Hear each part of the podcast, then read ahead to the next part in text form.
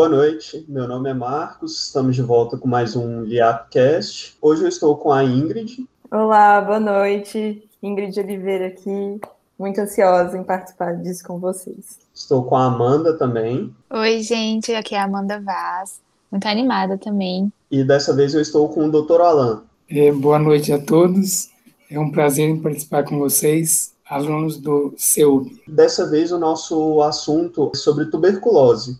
A Amanda vai falar para a gente um pouquinho sobre como que, que é esse grupo de risco da tuberculose, como é que funciona. O que, que você tem para falar da gente sobre, eh, sobre a tuberculose hoje, Amanda? Então, apesar de a gente ter tido né, uma grande diminuição dos casos lá para 2011 até 2016, mais ou menos, a gente viu que esses casos depois aumentaram, né, de 2017 até 2019, por aí.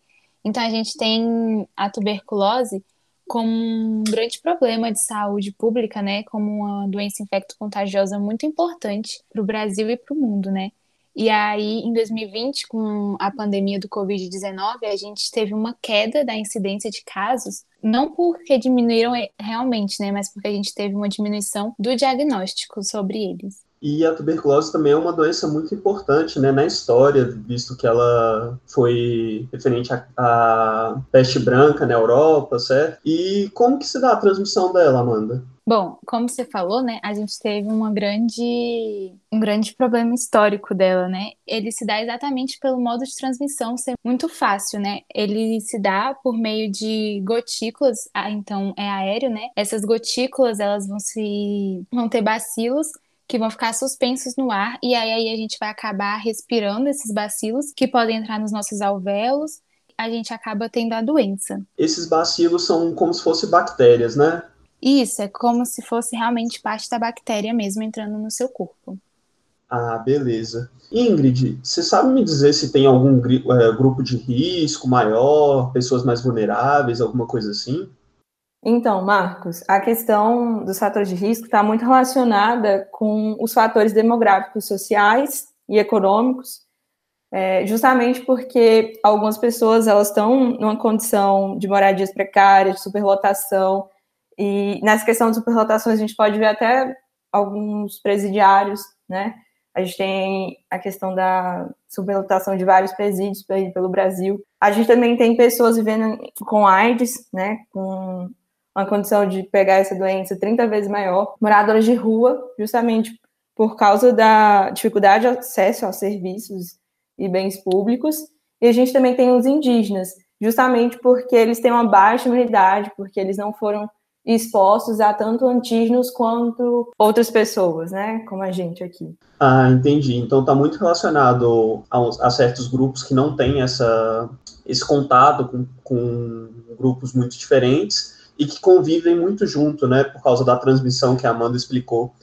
E como é que que, que acontece quando essa bactéria entra no corpo, Ingrid? Você sabe explicar, mais ou menos? Então, Marcos, eu gosto de dividir em dois pontos, assim, para a gente entender de forma mais didática. Eu gosto de dividir entre o momento em que a gente tem a infecção do macrófago alveolar, que é um, uma célula de defesa, que está ali no alvéolo do pulmão, e é o, momento em que a gente tem uma resposta inflamatória mediada por algumas células do nosso sistema imunológico. Aí é, a gente tem aquela transmissão, igual a Amanda comentou. Então a pessoa ela vai aspirar esses bacilos, né? Então as gotículas, os núcleos de Wills, esses bacilos chegam lá no nosso sistema inflamatório, facilitado por algumas condições, por exemplo, temperatura, umidade, aporte de substâncias, nutrientes, eles vão começar a se multiplicar naquele local, né? Aí a gente tem uma fase que a gente chama de simbiótica ou de crescimento livre. Vai chegar um momento em que esses bacilos eles vão infectar, vão, vão ser, vão infectar células, né? Então vão, também vão ser fagostados, então vão ser englobados por essas células de defesa. Quando isso acontece, supostamente era para você ter uma destruição desse antígeno, né? Mas o Mycobacterium tuberculosis, que é um dos principais agentes etiológicos dessa doença, ele é capaz de impedir a do lisossoma, que seria o mecanismo de destruição. Ele também rompe a parede do fagossoma, que é uma vesícula em que ele estaria guardado dentro do macrófago, que é a célula de defesa. Ele faz tudo isso. Com isso, ele infecta essa célula que estaria protegendo. vai chegar um momento em que o nosso sistema imunológico ele não vai conseguir, não vai conseguir bloquear essa infecção. Né, isso acontece principalmente nesses fatores de risco, né, nessa população que está em risco, ou imunodeprimida, nesse sentido, né? Aí a gente entra nessa resposta imunológica. Quando as células T, elas começam a combater contra esses antígenos, elas começam a liberar algumas substâncias tóxicas. Só que essas substâncias tóxicas, elas agridem não só aos agentes agressores, mas elas agredem também o nosso tecido. Então vai começar promover lesões ali no tecido pulmonar. Então, a gente tem mais ou menos essas duas fases. E a gente também tem alguns mecanismos do nosso organismo para tentar meio que promover uma diminuição dessa infecção. Então, a gente tem, por exemplo, aí a formação do granuloma, que é, é tipo um, uma são nódulozinhos, né, formados por várias células de defesas que estão tentando conter essa transmissão e disseminação dos bacilos. Em alguns casos mais agressivos, a gente vai ter a formação de algumas cavitações é, justamente esses locais que foram destruídos por essa resposta inflamatória exacerbada e também pela infecção generalizada naquele local. E é mais ou menos isso, Marcos. Espero ter ajudado nessa parte. Nossa, não, esclareceu bastante. Mas eu fiquei com a dúvida agora, porque, tipo assim, a Amanda falou que ele tem uma alta transmissibilidade, né? E uma vez que o, o, essa bactéria entrou no nosso organismo, como é que a gente faz esse diagnóstico? Como que a gente descobre que tem que essa bactéria está no nosso organismo, para a gente não passar para o outro? Olha, Marcos, a gente tem algumas formas, né? Uma delas é a pesquisa de bar, né? E como o próprio Dr. Alain fala, a gente tem até um, um método mnemônico que chama se você tiver uma tosse persistente, faça pesquisa de bar e assim você pode uma vida salvar. Eu vou gravar isso sempre, Dr. Alain. No caso, a gente pode fazer essa pesquisa do bacilo. Além disso, a gente também pode fazer um teste tuberculínico, então a gente injeta aqui na pele e aí a gente vê se tem uma reação inflamatória contra aquele aquela substância, né? Contra aqueles antígenos. E aí se tiver, é um, um dos métodos de comprovação, assim. Mas é importante você não descartar que pode ocorrer falsos positivos, né? Nessa circunstância. Entendi. É, mas você falou muito da tosse em si. Tem algum, algum outro sintoma, alguma coisa assim que a pessoa manifesta quando está com essa bactéria? Tem sim. A gente pode meio que dividir o quadro clínico em duas partes, né? A gente tem a tuberculose pulmonar e temos também a tuberculose extrapulmonar. Na tuberculose pulmonar, a gente pode ter a tosse persistente, né? Por mais ou menos mais de três semanas. A gente também tem a febre vespertina, geralmente está relacionada com a questão do alteração no ciclo circadiano, né? Com a queda do cortisol ao final do dia, e isso acabaria interferindo na produção de fatores pró-inflamatórios, enfim. A gente também tem a sudorese noturna e o emagrecimento. E uma informação sobre aquela tosse, ela pode ser produtiva também ou não. Produtiva é quando a gente tem aquela formação do muco, é, hemoptias é quando a gente tem a liberação de sangue, né, durante a tosse. Ah, entendi. Então sempre ficar, ficar atento a esses sintomas, assim, né, porque pode ser tuberculose, pode ser que você tenha contraído. E você também falou sobre o, o exame dessa bactéria. Como é que funciona esse exame? Você sabe falar um pouquinho, Amanda? Oi, então, como a Ingrid falou, né, a gente tem a baciloscopia, né, como a Ingrid falou, como exame de ouro, de padrão ouro, né? Então é o bar. E aí, basicamente, como ele vai funcionar? A gente vai ter o escarro do paciente, a gente vai pegar duas amostras, mas a gente só precisa que uma delas é, venha com essa bactéria a gente acaba pegando duas para aumentar a chance da gente encontrar, né? E aí é, a gente vai colocar esses carros numa lâmina, isso no laboratório, né, bonitinho. E aí, essa lâmina a gente vai usar alguns corantes para tentar facilitar a visualização, né? E aí, caso a gente encontre esse bacilo de Koch, né, que é como a gente chama essa bactéria, vai ser positivo para o diagnóstico. E aí, a gente também pode usar esse, esse exame para acompanhar o tratamento do paciente. Porque que acontece? Como a Ingrid explicou muito bem, né, essa bactéria ela vai estar tá lá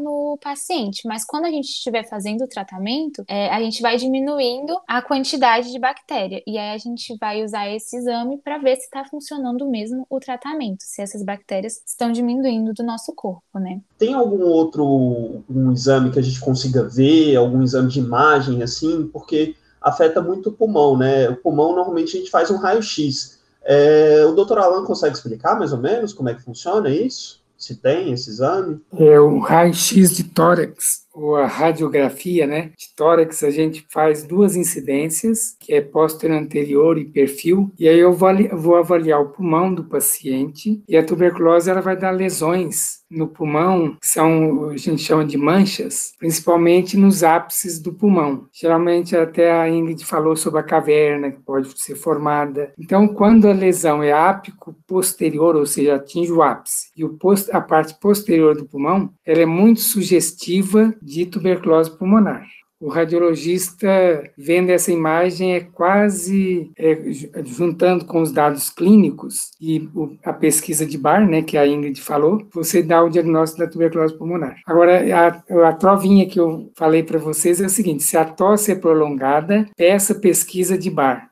Este exame de ouro pode uma vida salvar. Como a Amanda mesmo mostrou, aquelas gotículas são eliminadas através da tosse. Então, a tosse ou espirro, aí eu espirrando ou tossindo, eu lanço no meio ambiente as partículas, tem as partículas pesadas e as partículas mais leves. As pesadas elas vão, depositar no solo e não tem importância nenhuma na transmissão. Já as partículas leves, essas elas vão ficar ressecadas e vão conter um a dois bacilos naquele núcleo de Wells que a Ingrid mostrou. Ah, muito interessante, doutor. Também a Ingrid tinha comentado sobre uns testes tuberculínicos. Como é que eles funcionam? O teste tuberculínico, que é também chamado de PPD, ele é um teste que não dá o diagnóstico de doença tuberculose. Ele mostra que você foi infectado pelo bacilo da tuberculose. Existe a diferença entre infecção e doença. 30% da população brasileira saudável, se eu fizer o PPD, vai dar um PPD reator. Só mostra que a pessoa tem o bacilo dentro dele, mas o bacilo vive em harmonia, dependendo da imunidade da pessoa. Só mostra que foi infectado. No momento que a pessoa adoece, se ele toma imunossupressor, toma corticoide, aí a defesa cai, aí ele vai partir de infectado e ele pode vir a adoecer. Então, o exame mais importante, igual a Ingrid mostrou, é a baciloscopia e o raio-x de tórax. O PPD ele vai auxiliar nesse diagnóstico, mas tem que ter esses outros dados, que é a baciloscopia e o raio-x suspeito para dar o diagnóstico. Ah, entendi. Então ela é só, só um exame de auxílio, né? E agora, eu peguei a doença, eu descobri, eu fiz o diagnóstico e tudo. Como é que eu trato ela? Como é que eu,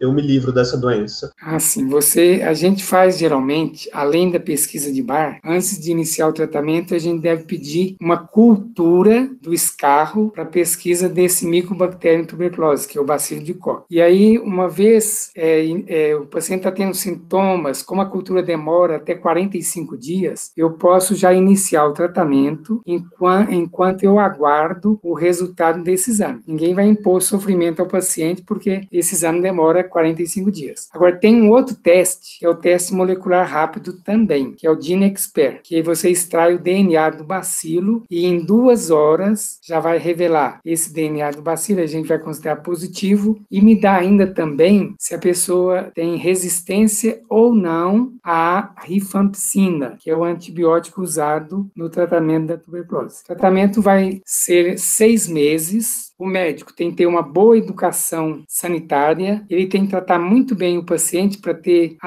para o paciente desenvolver a adesão ao tratamento. Se eu não tiver uma empatia com o paciente, ele pode abandonar o tratamento. Abandonando o tratamento, a gente pode criar, o paciente pode criar uma resistência bacteriana. E aí os medicamentos não vão fazendo efeito efeito naquele paciente. Aí a gente vai precisar de usar drogas mais, às vezes, tóxicas, mais agressivas. Então, o ideal é que a gente trate diagnostique e trate corretamente o paciente em seis meses para evitar o crescimento da resistência bacteriana. Aí esse tratamento é bem prolongado, né? Só usa essa rifampicina ou usa algum outro ah, medicamento? Sim, usa rifampicina, isoniazida, pirazinamida e o etambutol. Hoje o Ministério da Saúde, ele criou o esquema 4 em 1, ou seja, colocou essas quatro substâncias dentro de um comprimido para os dois primeiros meses da, de tratamento tratamento. E aí o paciente fica mais fácil de tomar quatro, porque até 2010, mais ou menos 2009, 2010, o tratamento não tinha esse esquema 4 em 1. Aí o paciente teria que usar rifampicina, duas cápsulas, isoniazida, é, às vezes três comprimidos, e aí o etambutol mais três, a isoniazida seria quatro. E aí hoje, com esse esquema 4 em 1, facilitou a dosagem para o paciente. E aí depois do terceiro mês ao, ao sexto mês, aí eu vou usar só rifampicina mais a isoniazida. Aí não tem agregado aquela, aquele comprimido, ele é separado. Ah, entendi, doutor. E, mas assim, o senhor tinha comentado sobre a pessoa, é, sobre fazer o teste para ver se a pessoa tinha resistência ao medicamento. O que, que acontece quando, quando a pessoa tem essa resistência? Como é que a gente trata? Ao teste, Marcos, que faz é a cultura para a micobactéria tuberculose com o teste de sensibilidade. Aí esse é o que eu falei que demora mais, tá? Que ele vai me dar resistência ou sensibilidade a todos os quatro medicamentos, rifampicina, isoniazida, pirizinamida e o etambutol. Ele é comparável ao exame de urina, quando a gente faz uma cultura do exame de urina, vai lá, vai dar a relação dos medicamentos que o paciente é sensível ou é resistente à medicação. Nesse teste de sensibilidade, vai me dar todas as drogas são, a gente chama de tuberculostáticas, ou seja, drogas usadas no tratamento da tuberculose. O teste vai me dar assim, rifampicina, R é resistente. Se vier S, é sensível, eu posso usar essa medicação. Então, vai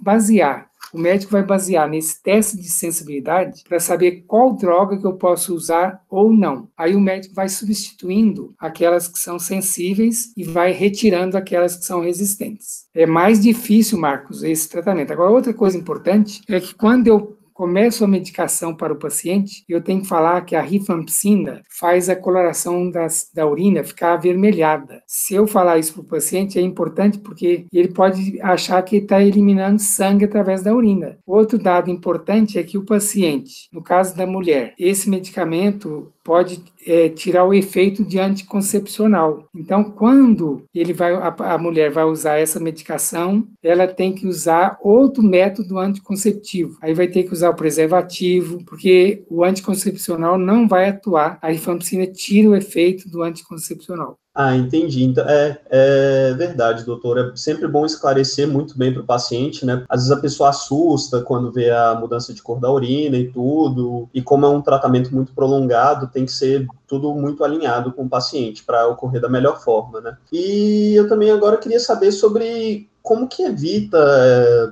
tem alguma forma de evitar essa doença? Algum medicamento que usa? Alguma coisa assim? Assim, um paciente que tem contato com alguém que tem tuberculose na família, então, por exemplo, a mãe é tuberculosa, tem cinco filhos. Aí eu vou ter que rastrear, Marcos, eu vou ter que fazer exame em toda a família, que a gente chama de contactante ou comunicante, ou seja, as pessoas que coabitam com aquela, com aquela mãe. E aí, nesses pacientes, eu vou fazer raio-x de tórax, eu vou fazer o PPD, e aqueles que tiverem sintomas respiratórios, você tosse com expectoração, eu vou fazer a baciloscopia. Se o raio-x de tórax der normal, a baciloscopia deu negativa, mas o PPD der, der reator, aí eu vou usar uma medicação para evitar que essa pessoa que foi infectada venha a desenvolver a doença tuberculosa. Aí é a isoniazida, que é a medicação que a gente usa. Em outros países, às vezes usa até a rifampicina, mas no Brasil a gente usa a isoniazida que, para efeito de saúde pública, é muito mais barato do que a rifampicina. Não sei se foi essa a pergunta que você fez, tá, Marcos? Não, era exatamente isso. Porque às vezes a pessoa sabe que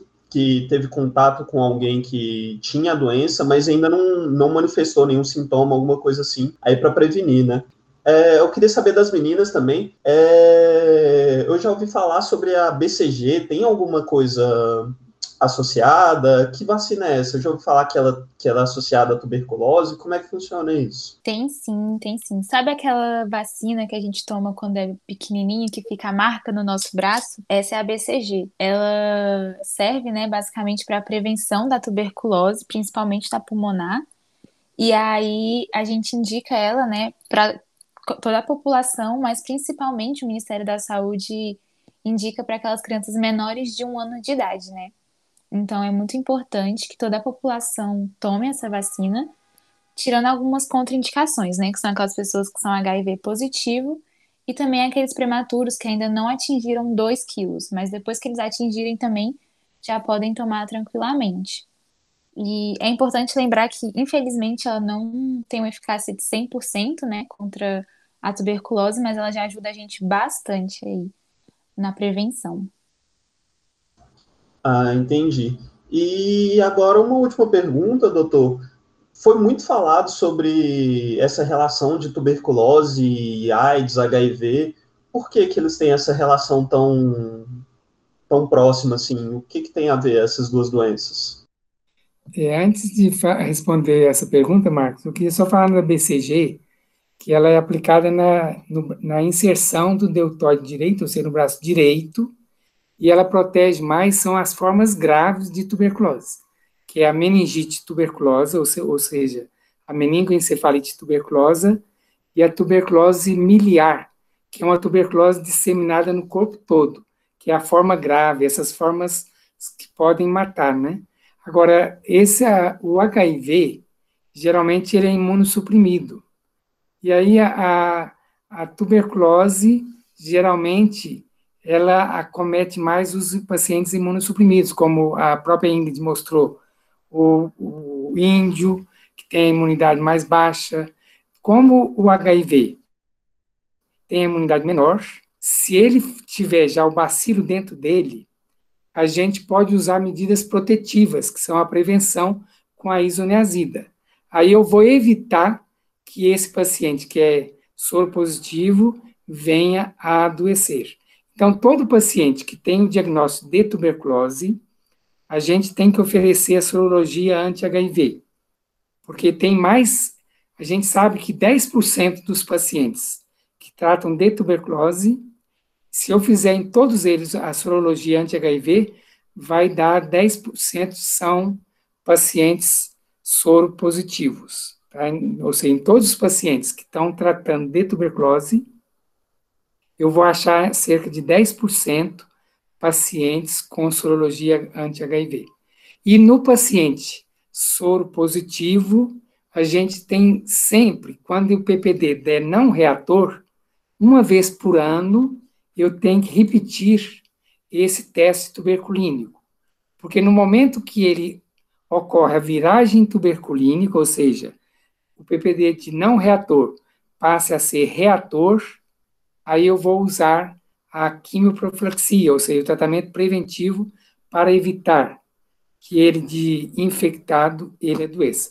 Se eu fizer isso, eu vou salvar muitas vidas de pacientes soropositivos. Nossa, muito interessante, doutor. E eu acho que é isso, né? Eu fiquei, eu não tenho mais nenhuma dúvida sobre a tuberculose. Eu acho que foi tudo muito esclarecedor e espero que tenha sido muito esclarecedores para vocês também que estão escutando o podcast, né? Então é isso. Muito obrigado, gente. Ingrid, Amanda e doutor Alan, se quiserem se despedir agora.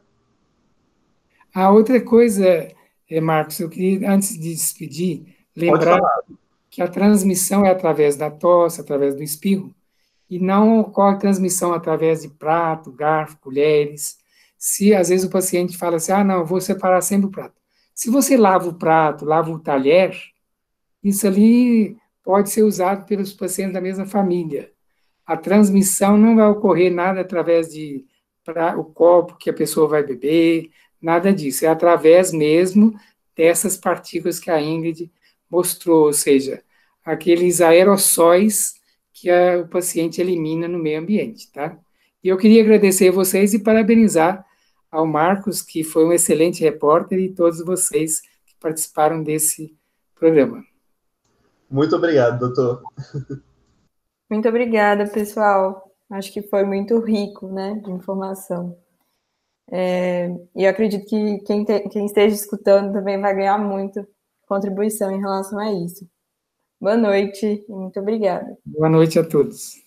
Tchau, gente. Muito obrigada. Boa noite. Espero realmente poder ter ajudado aí vocês que estão escutando, porque para mim foi ótimo. Aprendi muito aí com o pessoal. Obrigada.